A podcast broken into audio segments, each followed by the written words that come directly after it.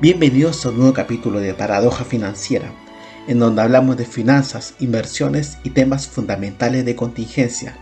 Los conductores son Diego Valcarce, fundador de Finance Street, y quien les habla, Celso Daucario. Hola, ¿qué tal? Y bienvenidos a un nuevo episodio de Paradoja Financiera, en donde hablamos de finanzas economía y todo lo que ha sucedido dentro de la semana. Igual eh, creo que nos hemos atrasado como dos semanas por temas de trabajo o tiempo, y aparte que cada uno está viviendo en, diferentes países y, distintos horarios, no podemos muchas veces. Así que, ¿cómo te encuentras, Diego? ¿Cómo ha estado la semana? ¿Cómo, cómo han estado estos mercados financieros? ¿Cómo ha estado el inicio de febrero? Aquí, Celso, aquí, Celso, esperándolo, esperando los bombazos, Celso, esperando que caigan las bombas. Aquí estamos todos resguardados. Eh cinco metros bajo tierra, así, a los búnker, ¿ah? esperando que la gringa siga subiendo, y el petróleo también, y el gas también natural, ¿ah? mientras los gringos siguen, siguen reventando la mano con los europeos y haciéndoles subir el gas todo el rato, compadre, porque trata el conflicto armado, ¿ah?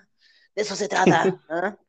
Aquí esperando la paranoia, compadre. Dejen de ver la tele, no vean más tele, weón. El otro día el Canal 13 se lo dio en la cara a Canal 13 mostrando, hoy la tragedia de, de, de Donetsk, compadre. Bueno, Donetsk es, un, es, un, es un pueblo que está, ¿no es cierto?, fronterizo con Rusia, parte de eh, el tema de lavado de cabeza que está haciendo Putin ahí, pero ahí Putin está haciendo un lavado de cabeza completamente, o sea, es casi que un lavado de, de cabeza estilo platónico, ¿cómo eso? Onda, Platón decía así, oye, este, bueno, ¿tú hablas ruso? Sí, hablo ruso. Y entonces, ¿hablar ruso bueno? Sí, el ruso es bueno, pero habla ucraniano. Ah, sí, tienes razón, pero el ucraniano no es bueno porque tú dijiste que el ruso era bueno. Ah, tienes razón, entonces los rusos son los buenos. Sí, pues viejo, ¿cachai? Entonces es un lavado de cabeza platónico lo que hace Putin, weón, con la gente, compadre. Y, en eso se la está jugando, porque yo ya te comenté que eh, Putin para hacer una guerra necesita aliados, y un aliado fuerte sería China Aquí en, Kiev, que es la capital, tú no ves ningún chino, compadre. O sea, ya te quiere decir que los chinos de interés por esta patria no tienen ninguno. Ah. Eh, ¿Y qué más te puedo comentar? O sea, lo, eh, ¿qué pasa? Que Rusia le ha cortado el suministro de gas a Europa y, quién, eh, y de dónde saca gas a Europa entonces para poder alimentar todo su, su, su, su cuento, pues, weón. Lo saca obviamente que de Estados Unidos, pues, weón. Eh, y Estados Unidos eh, está vendiendo el precio del gas a 150% más de lo que lo vendía a principios de año, ¿no es cierto? Entonces, claramente que estamos viendo, eh, ¿cómo se llama? Claramente que estamos viendo aquí un, un,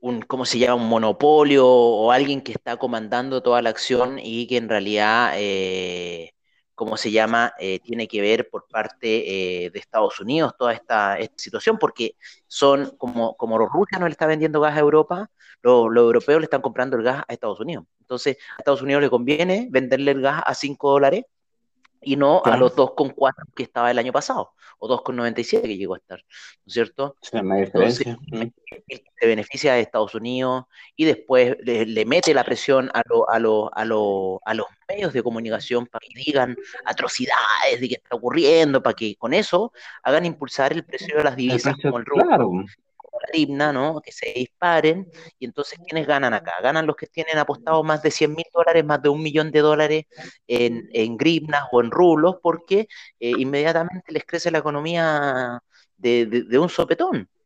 ¿no? Ayer conversaba con un amigo el tema que también me decía, oye, ¿cómo está la cosa? Y bueno, terminábamos en, una, en, un, en un debate, pero en una, en una situación bastante, eh, ¿no es cierto?, igualitaria, que aquí compadre, cuando los ricos empiecen a escapar de esta ciudad es cuando va a empezar la guerra. Porque no hay nada más cobarde que un millón de dólares eh, correr, me decía, ¿no? Cuando, cuando, un millón de dólares escapan es porque ya la cosa se viene fea, pues, compadre. Entonces, no hay nada más cobarde que un millón de dólares, me decía ayer. Y también lo mismo que ese estúpido dicho que dice que eh, soldado que arranca sirve para otra guerra. Eso, ese weón nunca fue soldado, compadre. ¿ah? Ese hueón arrancó, ese hueón nunca arrancó. ¿Cómo va a ser soldado para otra guerra si apenas se pudo una, primera guerra el hueón? ¿No? O sea, mm. no es soldado, compadre.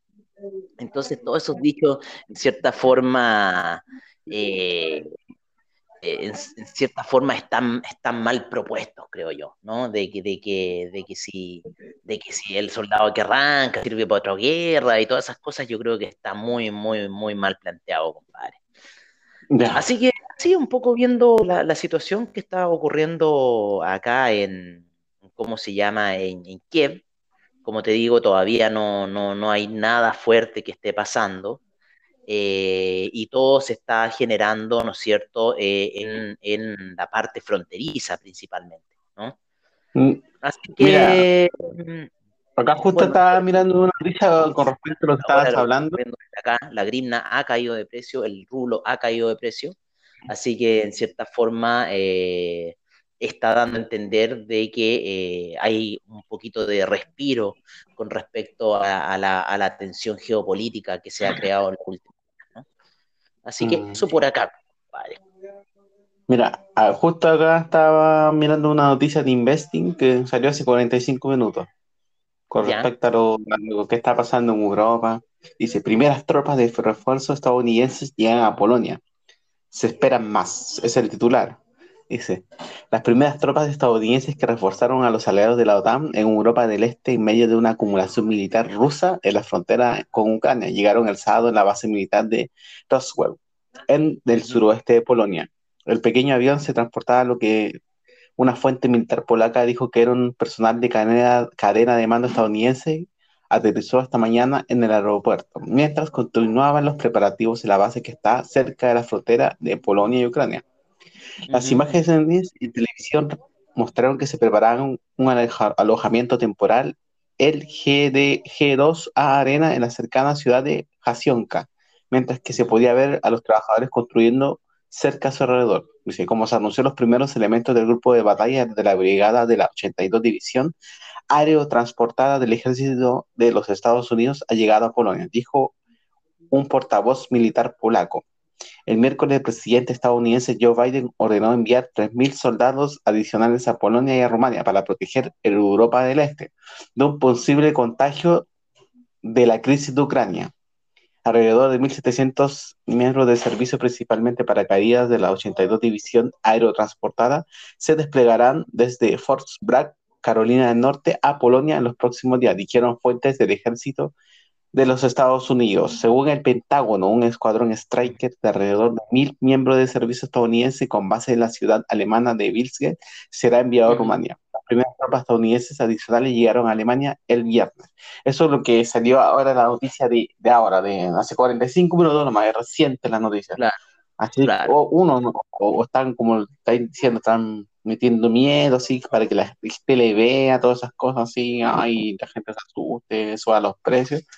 O quizá, eh, o, quizá, no sé, se pueda, pueda pasar lo que nadie quiere, un, un, un, un, Estos son temas para cosas, crear miedo, ¿no?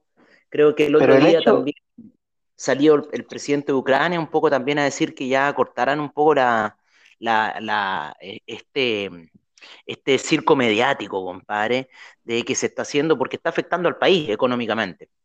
¿Por qué? Porque no está entrando turistas, mucha gente está asustada con venir a Kiev. Yo te digo, la situación en Kiev es normal, no pasa nada, no hay tanques, no hay ningún weón que esté vestido de milico en las calles, salvo, ¿no es cierto?, los edificios gubernamentales, que vaya a pillar gente vestida de milico. Han habido ciertas manifestaciones, pero son muy pequeñas, ¿no? No son casi de, que todo Kiev está apoyando la manifestación. Y como te digo, las Porsche Cayenne y los Mercedes-Benz y los BMW, BMW de alta gama todavía siguen dando vuelta. El otro día me di cuenta que Ucrania es muy similar a Chile en la cantidad de marcas de auto, compadre, que hay. Impresionante, weón. Impresionante. Es casi igual que Chile, compadre. Empecé a hacer como. Y, me pillé, weón, que casi son las mismas marcas de autos que nosotros vendemos allá en Chile, compadre, salvo que nosotros parece que estamos vendiendo unas pocas más de China, pero plagado, plagado, plagado. Unas pocas más marcas de autos medio soviéticos pero, como te digo, eh, esta escalada militar tiene que ver netamente por el precio del gas que está haciendo Estados Unidos a países europeos. eh, también, ¿no es cierto?, el precio de alza que está teniendo las divisas, principalmente el rublo, principalmente la grivna, que ha caído como todo durante la semana. El rublo también cayó durante la semana, no alcanzó a llegar a los 80 y empezó a caer, ya va como en 75 el rublo. Así que, como te digo, y Putin no va a ser tan hueón porque, ¿qué pasa? En todas las guerras ah, ah, tenemos vencedores y perdedores, ¿no es cierto? Estados Unidos es uno de los principales que después de la guerra de Vietnam se hace el tonto, ¿no? ¿Y por qué se hace el tonto? Primero porque dejó jodía a toda generación de gente joven, cosa que está ocurriendo aquí en Ucrania, cosa que está ocurriendo aquí en Ucrania, una generación de gente muy joven eh, que está en cierta forma como que protegiendo eh, la, frontera y que se están pegando balazos, eso es cierto, eso sí es innegable, que se están pegando balazos ahí contra los rusos, pero ya están medio loquitos, ¿no? Eh, cabros jóvenes, compadre, de 21 años, huevón, que ya están medio loquitos. O sea, eh, es lo mismo que hizo Estados Unidos, ¿no? Eh, con, con, la gente de Vietnam. Y la segunda parte tiene que ver con todas estas guerras, compadre. ¿Cómo se financian estas guerras? Estas guerras se financian netamente con los perdedores, ¿vale? Entonces, ¿qué pasa? Que Estados Unidos lleva todos sus tanques, sus tropas, sus, sus aviones, sus camiones, lo que queráis, pero, ¿qué está haciendo Estados Unidos? Estados Unidos está juntando la boleta, ¿no? Porque en un minuto quizás, si es que llega a haber algún si es que llega a detonarse esa tercera guerra mundial que andan diciendo los medios y toda esa weá, eh, en algún minuto alguien va a tener que pasar, eh, alguien tiene que pagar la boleta, pues, compadre. Si a ti te gusta ir al restaurante, bueno, después tienes que pagar la boleta, pues, weón. Entonces, ¿quién va a pagar, quién va a pagar el caviar de, de 800.000 bombas que lanzamos, eh, de, de 27.000 eh, aviones F-16, Tomahawks que se lanzaron, portaaviones que se movilizaron, tropas que fueron para el, lugar. Obviamente que la boleta se la pasan a los, perdedores. Y eso siempre ha sido así, compadre. Al final la guerra... Por, eso la guerra es un negocio, porque esos negocios los tienen que pagar finalmente los países y los tienen que pagar con sus recursos. Entonces, eh, eso es lo que pasa un poco con, la situación guerra. ¿no? Alguien tiene que pagar la boleta del consumo de armamento que se va a hacer en algún minuto. Y a Estados Unidos le conviene, pues, porque producen tantas armas que lo único que están buscando es un conflicto, como el niñito, el niñito del bullying, le podríamos llamar a Estados Unidos, que viene ahí con, su guatón, guatón piñiniento, weón, redneck, ¿no es cierto?, lleno de espinilla. Viene con su guatón lleno de espinillas, compadre, aquí a meter cubo a la gente, compadre, y a meterse en cachos que, que, le corresponden. ¿no? porque una consulta igual. lo único es como, como creo que hablamos, que este es como un lugar estratégico, por decirlo así. Porque de aquí de Ucrania tú tenés Bielorrusia, tenés Azerbaiyán, tenés Kazajistán, tenés Georgia, tenés miles de países de habla rusa, compadre, o similares, hacia el lado este, y ya te vais después para Pakistán, India, toda esa weá, ¿no es cierto? Y para el lado oeste tenés todo lo que es la, la, Europa como tal, ¿no? Entonces, resulta que Ucrania es como un punto estratégico, más encima está el Mar Negro, abajo, y después cruzáis a Turquía. ¿No? Entonces, claro, como punto estratégico, Ucrania está bueno de quién puede tener la soberanía de este lugar, ¿no? Eh, Rusia, Rusia quiere en cierta forma volver a tener el, control sobre Ucrania porque eh, le ayuda mucho al PIB. Ucrania en cierta forma era como su pequeño granero y cuando se separaron ese granero ya no les fue más, ¿vale? Claro, eh, entonces, eh, eso en realidad es lo que está pasando. Y como te digo, Putin está eh, haciendo una estrategia mucho más inteligente, que es eh, esta estrategia platónica que te comento yo, de en cierta forma hacerle ver al, a la gente de qué es lo que, ¿cierto? Rusia o Ucrania. Entonces la gente que está cerca de los bordes finalmente termina yéndose por la parte rusa. Lo que ocurrió en el conflicto, en, en, en este estallido social que hubo acá en el 2014, por temas de corrupción, en el gobierno ucraniano, en cierta forma, eh, lo, que hizo fue un incentivo para Rusia para poder armar milicias, ¿no es cierto? Y Rusia mandó armamento para acá a Ucrania y con eso, con esa explosión, este estallido social, se pudieron hacer de Crimea. Y Crimea es como una que se encuentra hacia el sur de... Eh, y Crimea eh, era de Ucrania y ahora pertenece a lo que es Rusia. Entonces, a Putin le conviene, ponte tú, generar estallidos sociales dentro de la población, para que después venir con armas, armarlo y, eh, en cierta forma, terminar eh, poniendo la bandera rusa pero de, de, una forma mucho más, ni siquiera diplomática, ¿no? Sino co como que, ni siquiera imponiéndola, sino que como que por el pueblo mismo, como que decía, ¿no? Así que... Es como la estrategia, esta, la teoría del no, no, no, la teoría del choque, esta cuestión de generar caos para después de que te necesiten, una cosa así. Claro.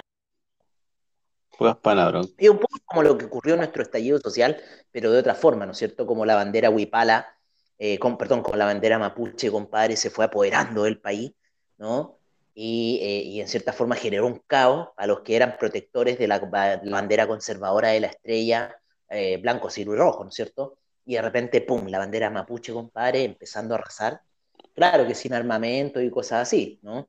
Pero un poco así es como la situación que, que te podría comentar de lo que se trata del conflicto acá. Y obviamente que por temas de commodities, por temas principalmente de commodities, en gas, que el gas ha sufrido una muy, muy fuerte alza, eh, y te la voy a comentar al tiro, te voy a decir cuánto ha sido el alza que ha tenido el gas el gas ha tenido un alza, eh, bueno, aquí va en el, en, el, en el año corrido, de 58%, me dice, aunque yo creo que ha sido mucho más, porque eh, va en 4,55 y el gas natural el año pasado llegó a estar, claro, llegó a estar a niveles súper bajos de 2,33 y llegó hasta un pic el año pasado el gas de eh, casi 6,35, compadre.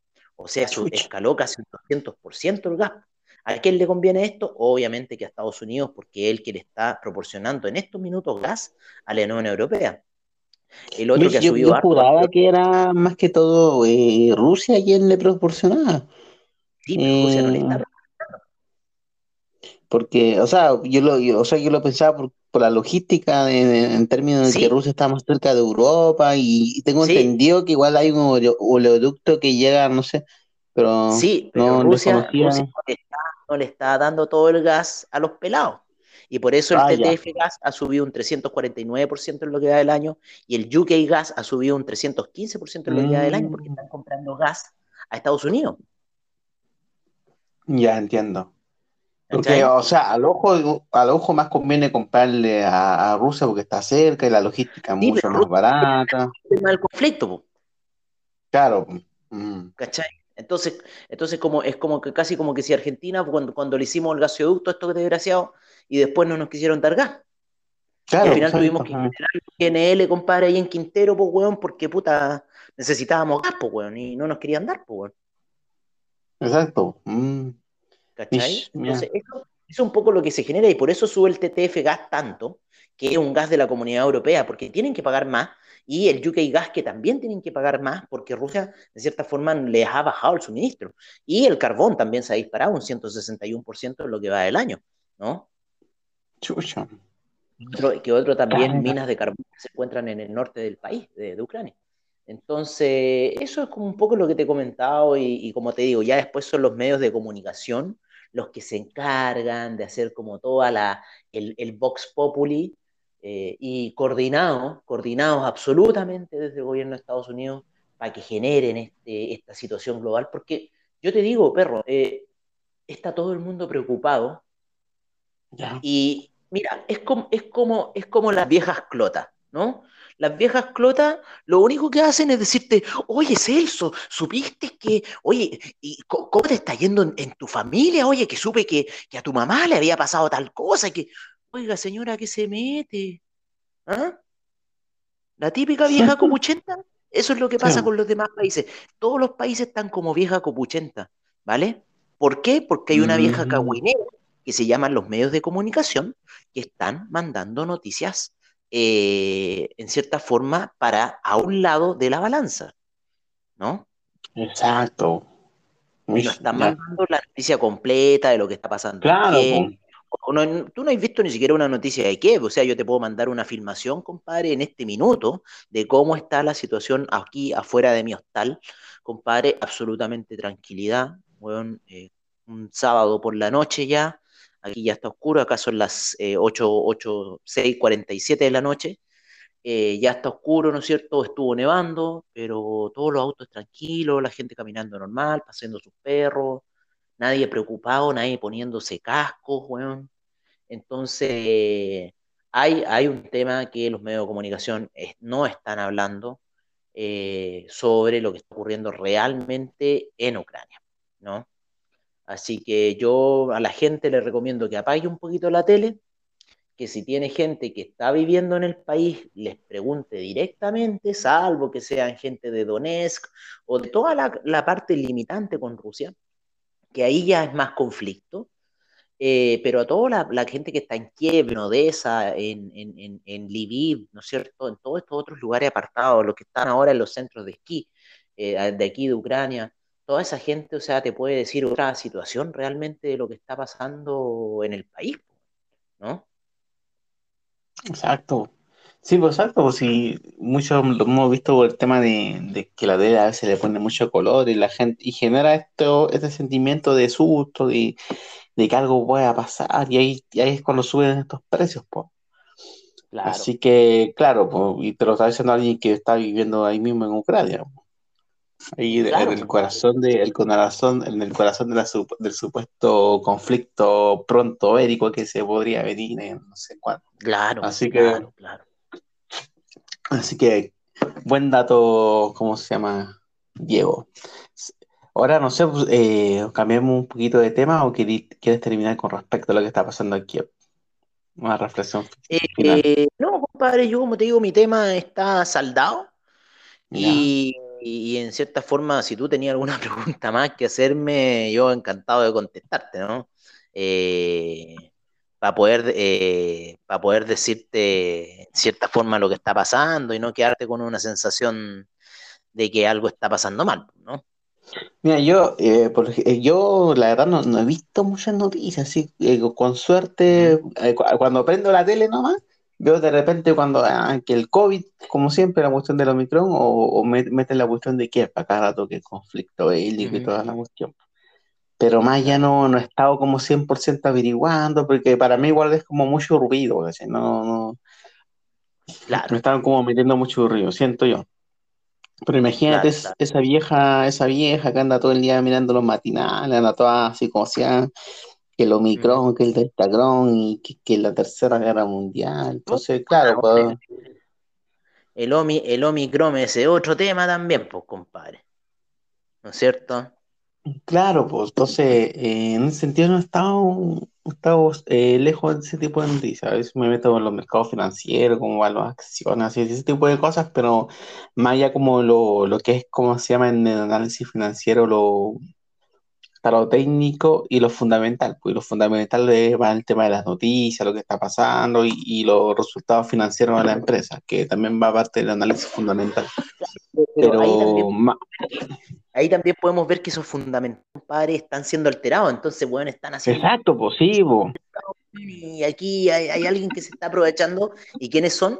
Los grandes inversionistas los buenos que Exacto, los dueños de las televisiones se ponen de acuerdo con presidente que se va en un par de semanas más.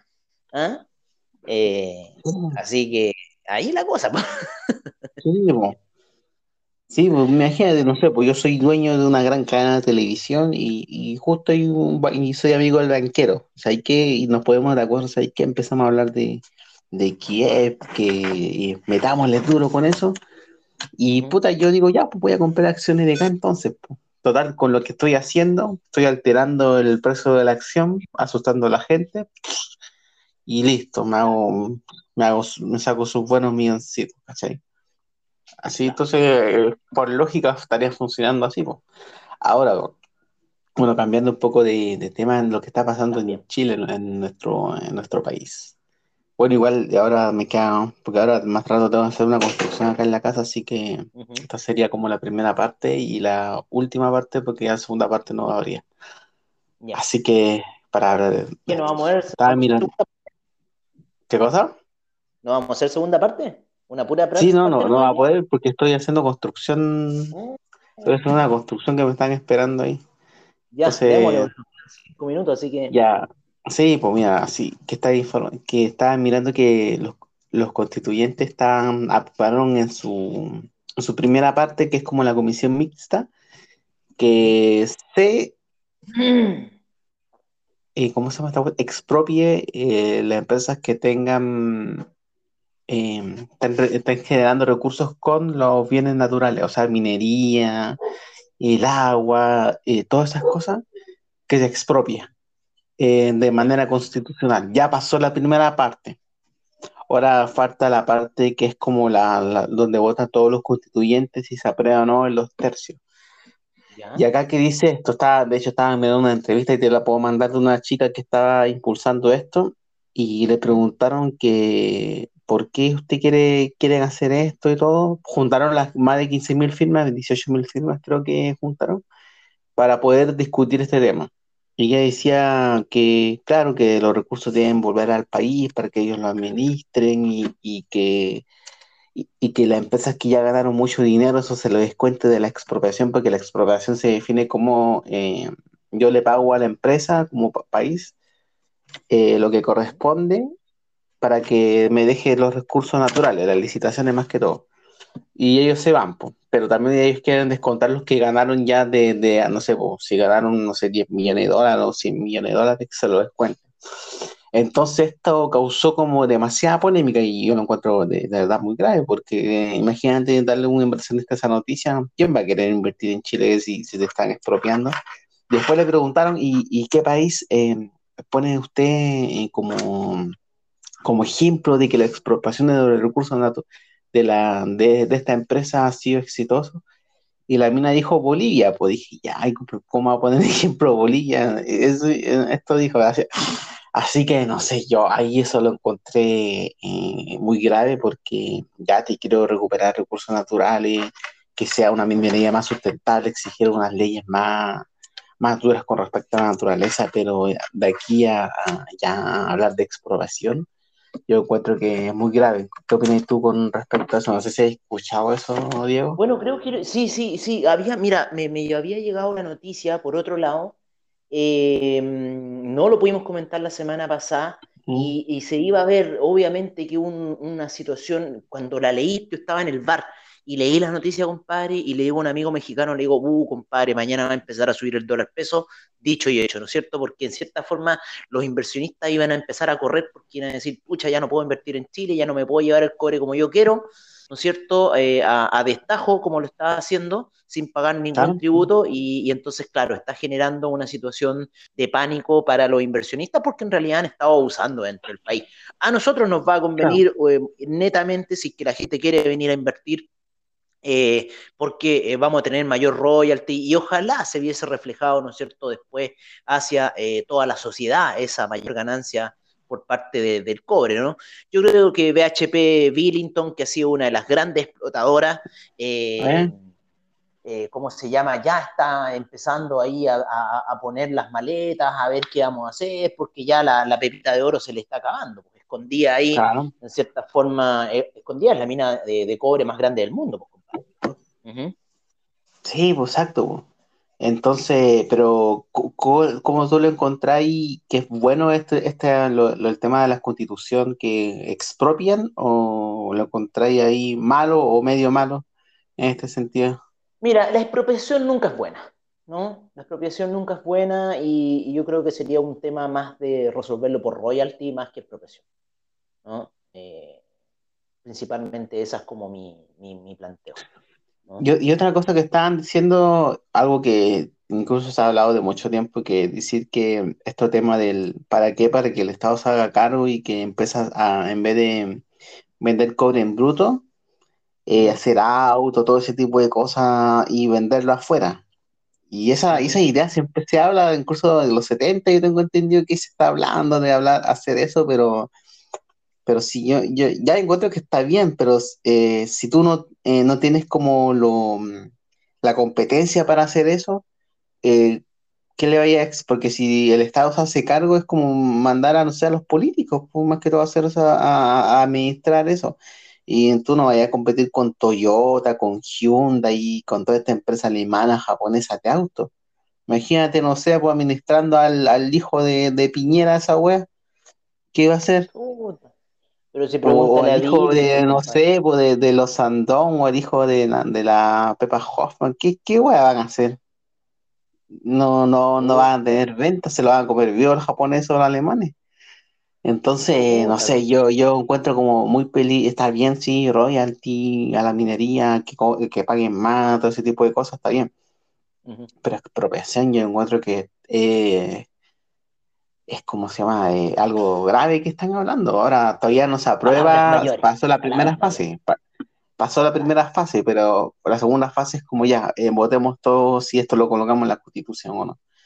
Así que está, está, está complejo el tema, lo que está pasando.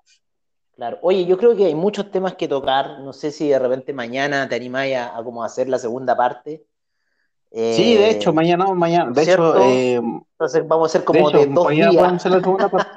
Un podcast de dos días. ¿ah? Mm. Porque quedamos cortos, compadre, y hay mucha información que ha estado saliendo. Tenemos que hablar del dólar, tenemos que hablar de otras cosas que están pasando dentro del país eh, y, información que se está generando a cada rato. Así que yo te propongo que hagamos la segunda parte mañana. Ya, pues, perfecto. Mañana a las 12, sí. Ya, pues. Dale, Entonces, ya, chicos, terminamos la primera parte y mañana vamos a continuar con la segunda parte para poder hablar de lo que está pasando en Chile, del mundo y todo lo que es relacionado a los mercados financieros. Ah, estamos, estamos hablando, Diego. Nos vemos mañana, estamos hablando. Hola, ¿qué tal a todos? Y estamos en el segundo episodio de Paradojas Financieras.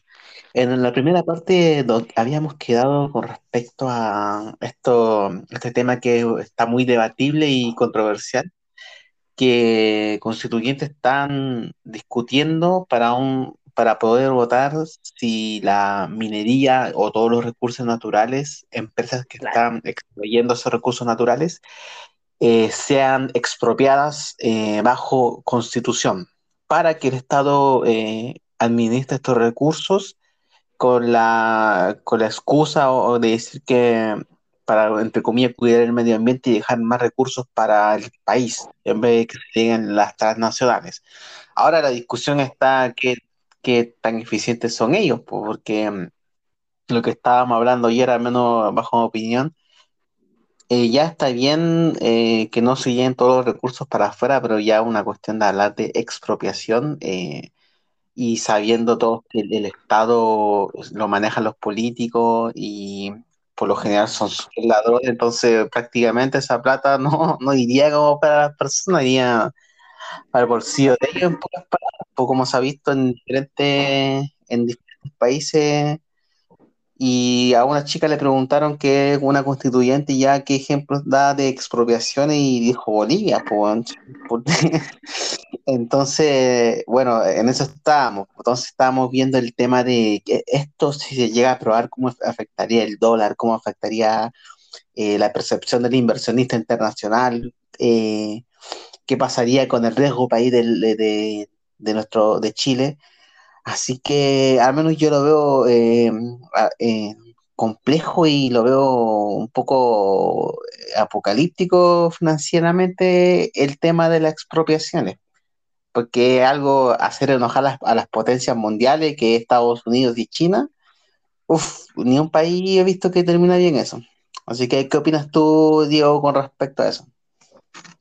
Claro, el tema de la expropiación eh, suena fuerte, ¿no es cierto?, al principio cuando se empieza a hablar, porque ¿qué conlleva el tema de la expropiación? Conlleva que, eh, en cierta forma, la empresa nacional eh, sería el, gobierno el que tendría que hacerse cargo de esa empresa y se ha visto que finalmente termina generando muy malos resultados. ¿Por qué? Porque el gobierno finalmente no puede generar la inversión suficiente para sustentar los proyectos. Entonces, ese era, es como uno de los principales temas que ocurre cuando se empieza a hablar de expropiación y esas cosas, que finalmente son los gobiernos los que no pueden sostener la carga operativa de la, de la industria. Ocurre en el caso de Venezuela, ¿no es cierto? Ocurrió en el caso de Argentina con Repsol, que cuando se empezaron a expropiar eh, las petroleras ahí en Argentina, Repsol fue una de las más afectadas en el, en el país vecino. Y para qué hablar de todo lo que está sucediendo en Venezuela, ¿no es cierto?, con las expropiaciones que se generaron en la industria petrolera y lo que ha conllevado ¿no? a toda esa acción, que en realidad finalmente Venezuela no puede mantener bien la industria petrolera, petrolera debido a, los altos costos que genera mantener esa industria. eh, por otra parte, cuando se empezó a hablar de este tema en las constituyentes, yo ya eh, empecé a oler, ¿no es cierto?, que iba a empezar a haber un alza del dólar, que iba a empezar a haber eh, ciertos como riesgo país, ¿no? Y de que la inversión por parte de, de, inversionistas extranjeros iba a, a decaer, porque ¿para qué voy a invertir en un país que me lo va a quitar todo? Entonces, yo creo que eh, yo creo que no hay que plantearlo así, ¿no? Hay que plantearlo como en un tema de, yo creo que generar mayor royalty quizás para la industria que viene a sacar eh, degeneradamente oro, plata, cobre y otros materiales más. Y en cierta forma, eh, lo, ideal sería que todo eso que se está pensando, que se está diciendo, que se va a hacer, se haga de una forma que no afecte en cierta forma el desarrollo país y que eso se vea también después hacia el beneficio país, ¿no es cierto? Hacia el beneficio de cada uno de nosotros como habitantes de Chile, ¿no? Que, que, puta, que tengamos mejor salud, que tengamos mejor educación, debido a que, ah, sí, porque se generó plata en el cobre, entonces de cierta forma estamos viendo mejores desarrollos y cosas así, pues, ¿no? Así que yo creo que eso sería un poco el tema. Exacto. Entonces, yo creo que como se ve el tema de los constituyentes, como está la cosa, eh, lo más probable es que se pueda aprobar esto, viendo la, la, cantidad de alianzas que hay. Ojalá que no. Ahora tampoco todo está tan malo como, digamos, la ley constituyente, porque está mirando que también están viendo el tema que hay una mayoría con dejar el Banco Central independiente fuera del gobierno, que algo que lo considero que igual está como está ahora, ahora Chile, el Banco Central Independiente lo creo que está bien, ahí para que los gobiernos independientes, que sea izquierda o derecha, no puedan financiar eh, imprimiendo plata, entre comillas.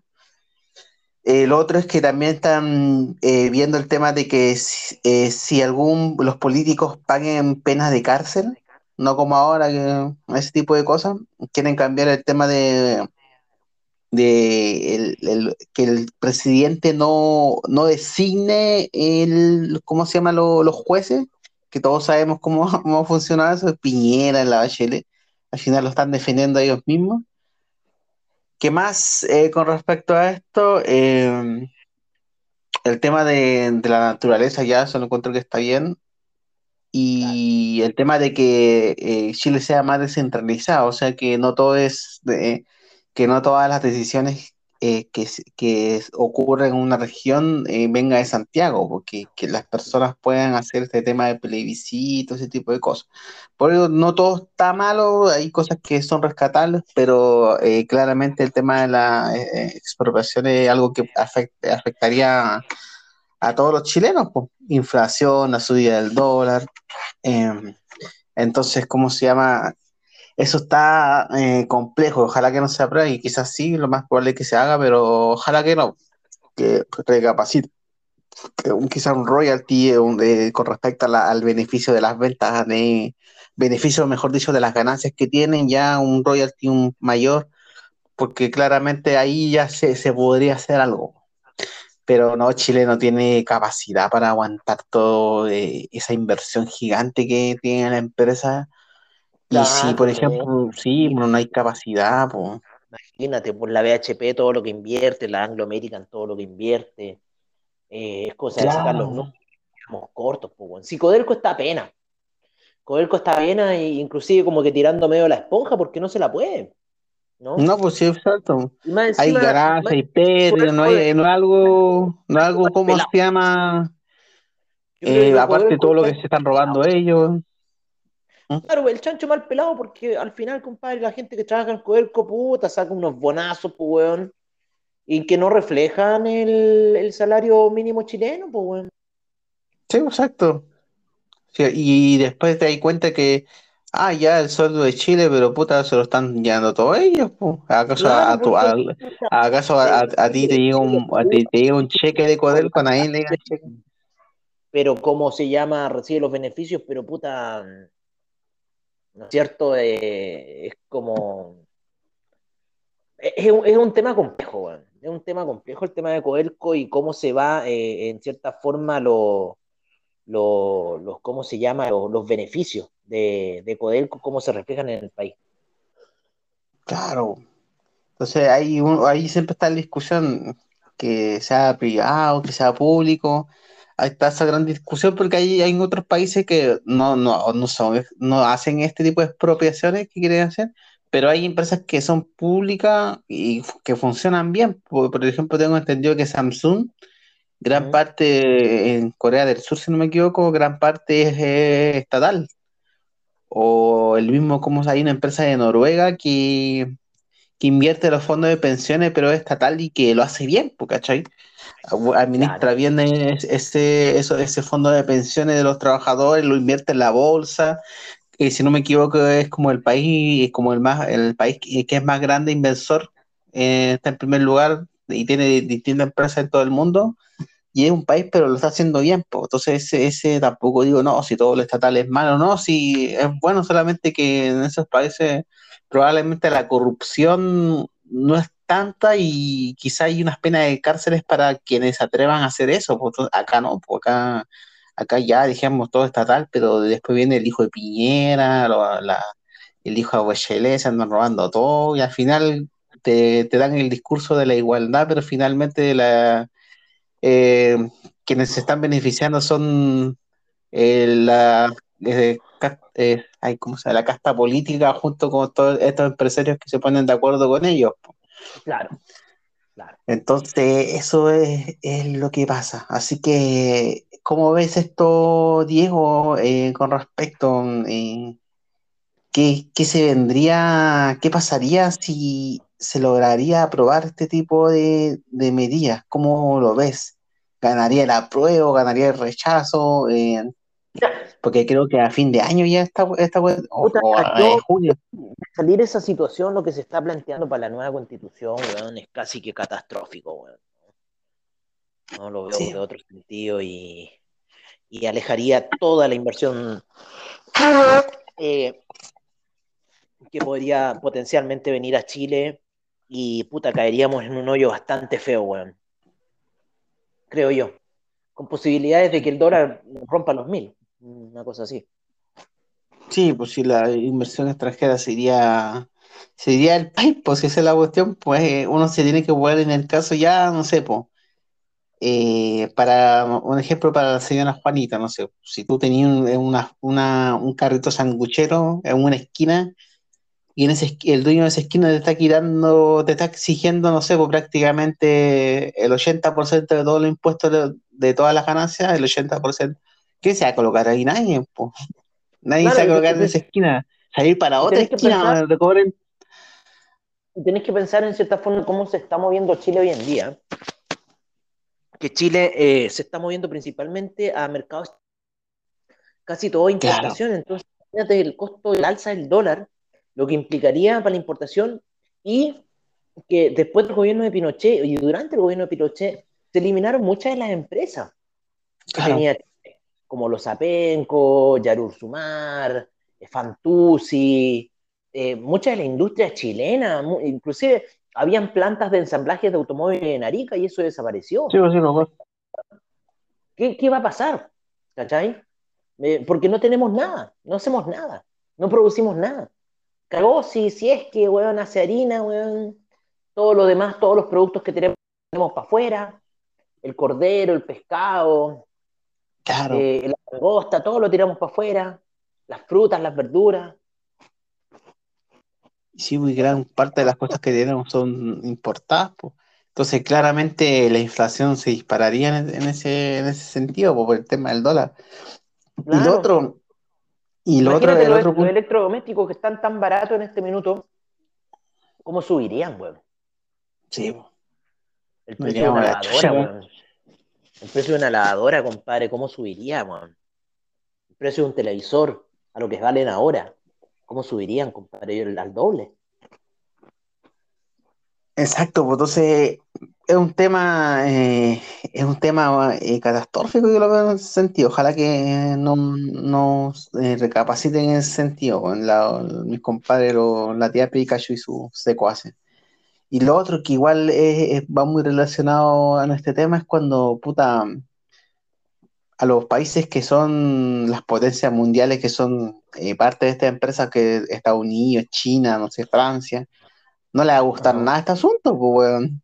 Y, y, todos sabemos qué pasa con esos países que hacen enojar a los, a los, a los poderosos, pues. Y, pasó con Allende, pues, weón. Allende quiso eh, este tema de, de eh, nacionalizar la minería del cobre y Estados Unidos se le fue, se le fue, se le empezó a pagar a camioneros, toda esta cuestión, para los paros, la escasez, y finalmente el gobierno de Allende fue un desastre, uno por sus decisiones también, pero también porque hizo enojar a los poderosos, pues. Esa es la cuestión. Entonces, claramente, y si, le quitáis la licitación al de litio a, no sé, pues a China o, o, o, gran parte de las empresas chinas que tenéis licitadas, puta, estos buenos no te, que te hagan decir, ¿sabes qué? Entonces, ¿por qué voy a tener que comprar, no sé, pues, celulosa, pescado, si me estáis cagando? O sea, al final todo, todo se basa en relaciones comerciales, pues. El, el ganar, ganar, pero si tú te estás cagando a, tu socio comercial, no, no, al final eso va a afectar al país, a las personas, al trabajo. Así que no, está, está complejo la, la situación, lo que está pasando. Claro. Sí, bueno, no, si no, no se ve bien estas cosas que están poniendo desde un punto de vista que está bien, o sea, el estallido social y que había un abuso de, de, de, cómo se ha extraído el material, material rojo, pero... No hay que, no hay que llegar a estos extremos. Otro extremo, pero el otro extremo, como lo que hizo Venezuela, como lo que Argentina, y eso nos pone en un serio, serio riesgo, compadre. Bueno. Exacto.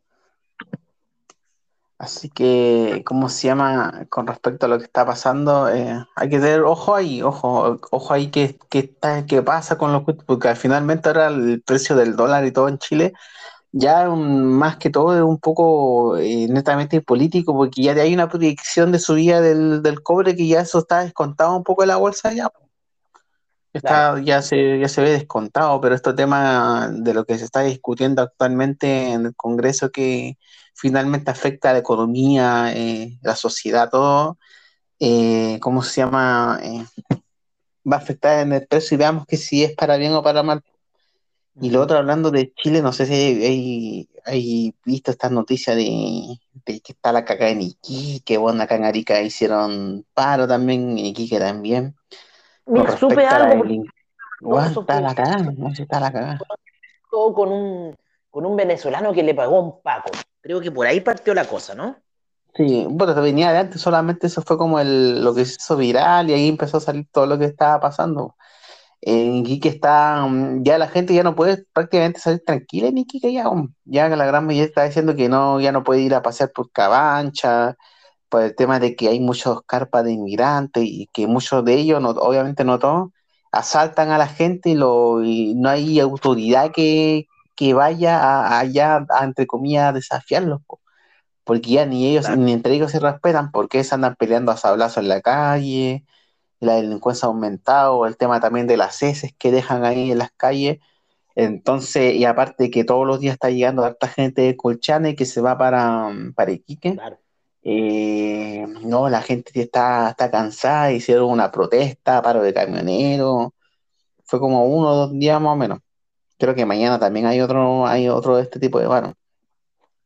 Entonces, ¿cómo se llama? Eh, en temas de inmigración acá está, está la cagada. Pues después estaba hablando con una amiga que es venezolana, es Santiago la y me estaba comentando, pues dijo, oye, yo la molesto, oye, ya voy a ir a tu gente que le digo, y la cuestión que ella me dice, no, si yo también quiero que se hagan esos hueones. Y, y hay una banda que es de Venezuela que está como operando en Latinoamérica y llegó a Chile. Y yo le pregunté qué onda esta banda y me dice que estos hueones se colocan como en la frontera de Chile y a los venezolanos que, quieren, que están pasando, estos hueones le están cobrando peaje.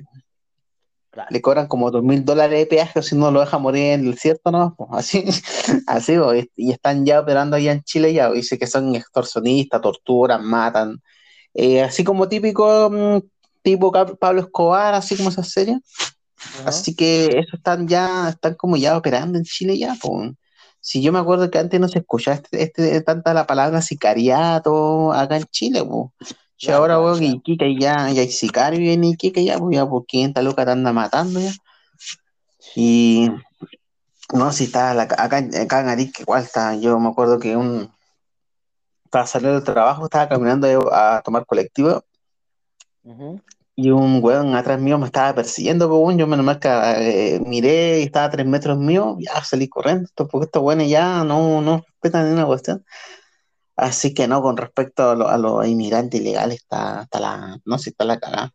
Y, y, todavía no, no, no hay nadie hace nada, los, los, los milicos, no, no, sé qué, para qué sirven, Entonces, ¿cómo se llama? Eh, está, está complejo el tema de la situación de inmigración acá porque ya yo no estoy en contra de la inmigración, pero la inmigración ilegal y están entrando cualquier cuestión nomás.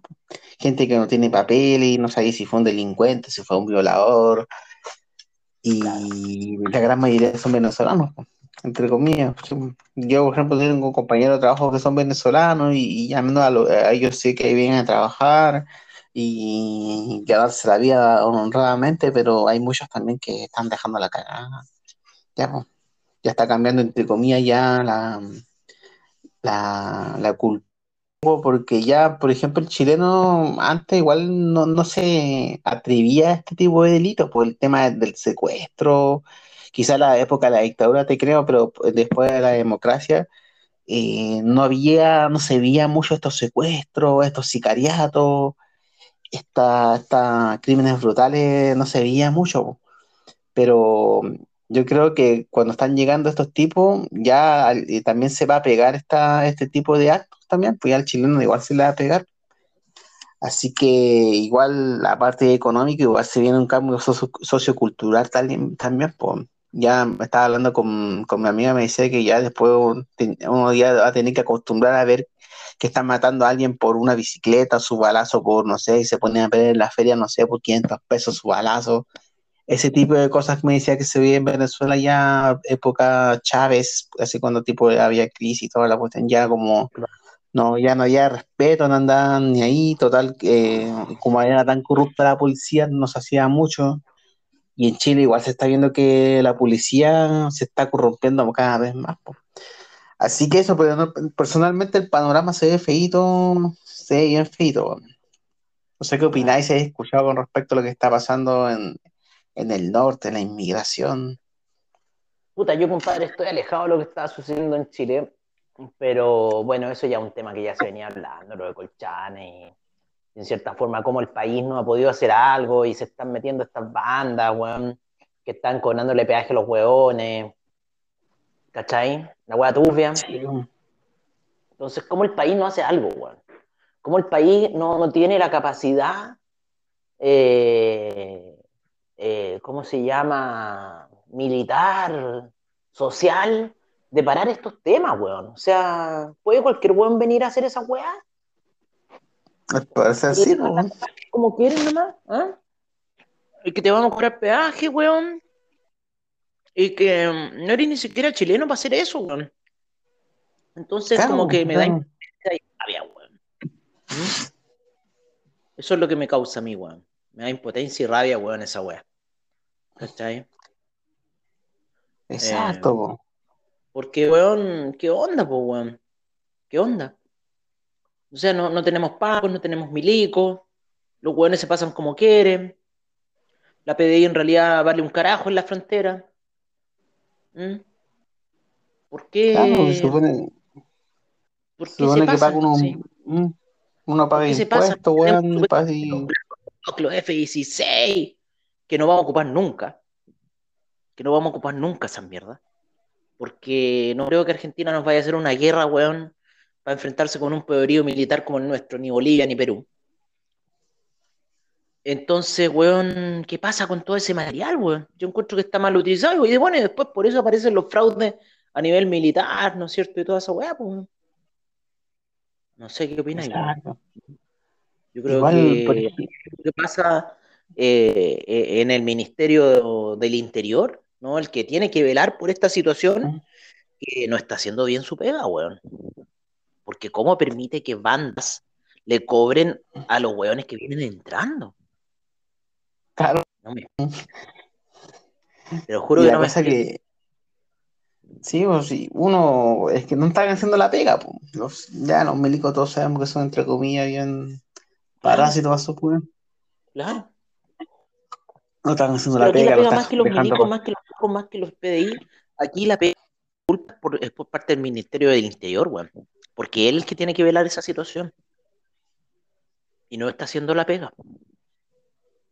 Claro, se nos está haciendo la pega y ahí, ahí se da- y de ahí se basa para abajo. Claro. Quizás, no- quizás, no sé, pues eh, eh, hay que hacer esta cuestión como Estados Unidos, Canadá, todo eso, para que sean más, eh, haya más restricciones con respecto a eso, pero eh, no sé cómo lo podrían solucionar. Porque después ya se mete a cagar de los de derechos humanos y la weá. Porque mira, hay, hay una cuestión que la encontré súper que estaba publicando en Instagram o en redes sociales. Que, ¿te acordás que cuando eh, estos weones empezaron a quemar cartas venezolanas, ¿te acordás? Y salió así como noticia mundial, así como xenofobia y toda la cuestión. Eh, Sí, sí. un grupo, de- no sé si te acordás de esa noticia. ¿Ya?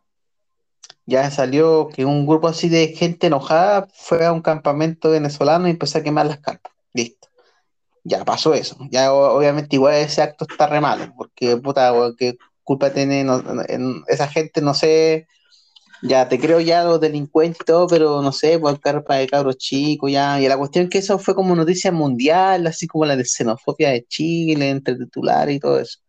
Ya. Pero eh, después, no sé, pues hace un mes, si no me equivoco, salió que una persona que era, no sé, una- un empresario, entre comillas, lo secuestraron. Lo secuestraron y pidieron eh, recompensa, eh, un grupo de venezolanos. Finalmente mataron a este tipo, lo, a lo- a- al empresario, comerciante, lo mataron. Lo torturaron y lo mataron, eh, un grupo de venezolanos. Mm. Y esa weá no fue noticia mundial, pues. Y la, y la weá de, de quemada de carpa, toda la cuestión, fue noticia mundial. Entonces, es como que le están dando doble, doble enfoque porque ya, ya te creo que hay gente culia que es xenofóbica para, por las cosas. Pero acá yo creo que la gente aquí que no es por xenofobia, es porque está chata de la delincuencia, de la hediondez, de esas cuestiones. Absolutamente. Absolutamente. Aparte que en el norte, en el norte, eh, acá eh, somos zona fronteriza y, y- y se ve poco ese tema, tema de xenofobia, incluso hay carnaval y todo. Más que toda la gente Mira, si antes, el tema, imagínate que antes era con, en, en Arica principalmente, que era con los bolivianos y los peruanos, y ahora ya que se metan los venezolanos, weón, así ya. Sí. Es que acá en Arica nunca, por ejemplo, nunca había todo con venezolanos o peruanos, era, era una convivencia. Oye, está mal todo lo que está pasando en el país de ellos, pero compadre, o sea, pongamos más restricciones al momento de, de permitir el acceso, weón. No. Especialmente si los países están mal, o sea, compadre, hay que, hay que restringir más la situación. Y como te digo, esto es una pega del, del Ministerio Interior y no ha hecho bien la pega, loco. Para Sin nada. ninguno. Porque lamentablemente los milicos no pueden hacer nada, los pacos no pueden hacer nada, la PDI no puede hacer nada. ¿no?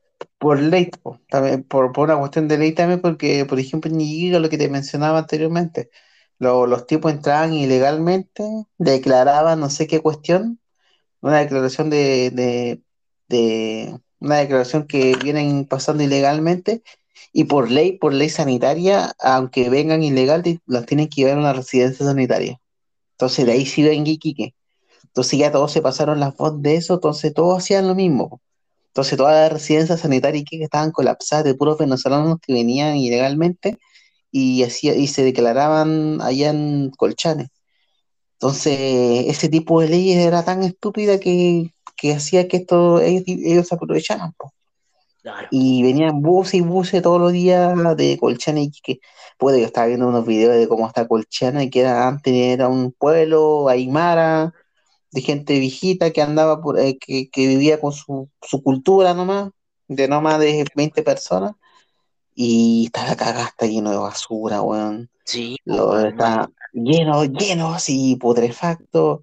eh, los auxiliares de, de esto de, de salud tienen que dormir con cuchillo, estaban por si para que no la salten. porque está lleno y lleno, lleno de, de inmigración ilegal y, estos tipos se toman las casas. Entonces, no, no, sí está, está, está bien la caga. Y la gente de Santiago dice, no, que son xenofóbicos los del norte. No, sí, bueno, claro. Para nada. Es como, no sé, pues yo, vayan para allá a vivir, a ver qué pasa allá.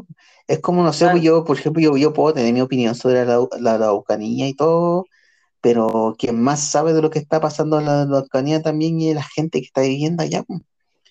Yo puedo, alguien de Santiago te puede decir, no, si los pacos son unos malditos, o alguien te puede decir, no, si los mapuches son, no sé, son unos terroristas, pero quien mejor te puede dar la opinión es quien allá porque él está pasando, él te puede decir, no, si acaso los pacos, no, si acaso los mapuches, no, si acaso es entre los dos, porque ellos están viviendo allá, ellos, ellos deberían tomar como entre comillas la decisión que pasa allá, igual que acá en el norte, ¿qué pasa con el migrante? No sé, un plebiscito, la ciudad de Iquique, ¿qué, qué hacemos? ¿Se quedan acá, los mantenemos, le ayudamos o los llevamos para afuera? Ya la gente de Iquique, ¿no? Que venga un guan de Santiago que no, no tiene idea qué pasa. Claro, pues, Sí, pues es la cuestión. Así que el panorama está feito, no sé. Ya estamos terminando ya el, Absolutamente. El, episodio, así que yo por mi parte un poco enojado porque está, se ve feo el panorama en el futuro de aquí a un año. Ya ahí esperando sacar el pasaporte para por último pegarme un viaje. Claro, pues bueno. Antes que lo restrinjan, nada. claro. Bueno, pero por lo menos ya una dura 10 menos 5, pues bueno. Así que va a estar más barato en marzo. Así que yo, por mi parte, em, fue un gusto terminar esta segunda parte, el segundo día. Eh, siga Paradoja Financiera en Spotify y en Instagram. Y nos escuchan en el siguiente episodio. Así que le dejo la última palabra a Diego Alcáz. Bueno, amigos, como siempre, siempre un agrado hacer estos podcasts con Celso en estos dos episodios que hicimos ayer y hoy. Y, bueno, los dejo cordialmente invitados a todo nuestro episodio de Finance Street. Eh, esta semana hemos estado flojos con la, con la sesión cripto porque estado muy lateral el mercado y en cierta forma estamos viendo ahí qué irá a pasar. Por ahora estaban una alza bastante importante, pero se está lateralizando nuevamente y bueno, vamos a ver qué va a suceder. Así que los dejo cordialmente invitados para que escuchen toda la información financiera que generamos la semana y me despido de mi gran amigo y nos estaremos viendo la próxima semana. Bueno, hasta luego.